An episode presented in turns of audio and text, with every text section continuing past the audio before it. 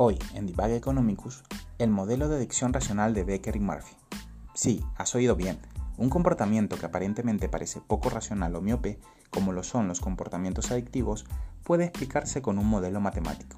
Los economistas lo logran haciendo que el consumo presente del bien adictivo en cierta forma afecte también al consumo futuro de ese bien. Es decir, cuanto más consumimos el bien adictivo, voy creando como un stock de hábito que finalmente hace que consuma más de ese bien en el futuro. ¿Y de qué me sirve esto?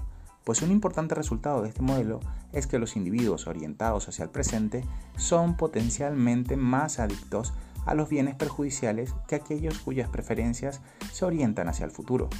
Además, que una persona se convierta potencialmente en adicta depende básicamente de su stock de hábito y de la localización de su curva de demanda.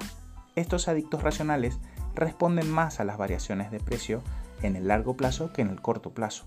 Y esto último nos sirve, y bastante, porque si de alguna forma hago que el precio presente y futuro del bien adictivo aumente, esto hará que se consuma menos el bien adictivo. Aquí, por ejemplo, vendrían muy bien impuestos elevados a esos bienes perjudiciales.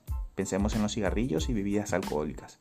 Hay muchos estudios empíricos que muestran, por ejemplo, que los fumadores menos educados responden mucho más a los precios que los más educados. Los jóvenes también responden más que los adultos a cambios en los precios. Otro resultado del modelo es que el bien adictivo puede consumirse menos si aumenta la renta. Dentro del modelo, esto se da porque si aumenta el consumo del bien adictivo, esto afectará a mi capacidad de generación de renta futura y por ende este impacto negativo puede compensar la utilidad que obtendría consumiéndola en el presente.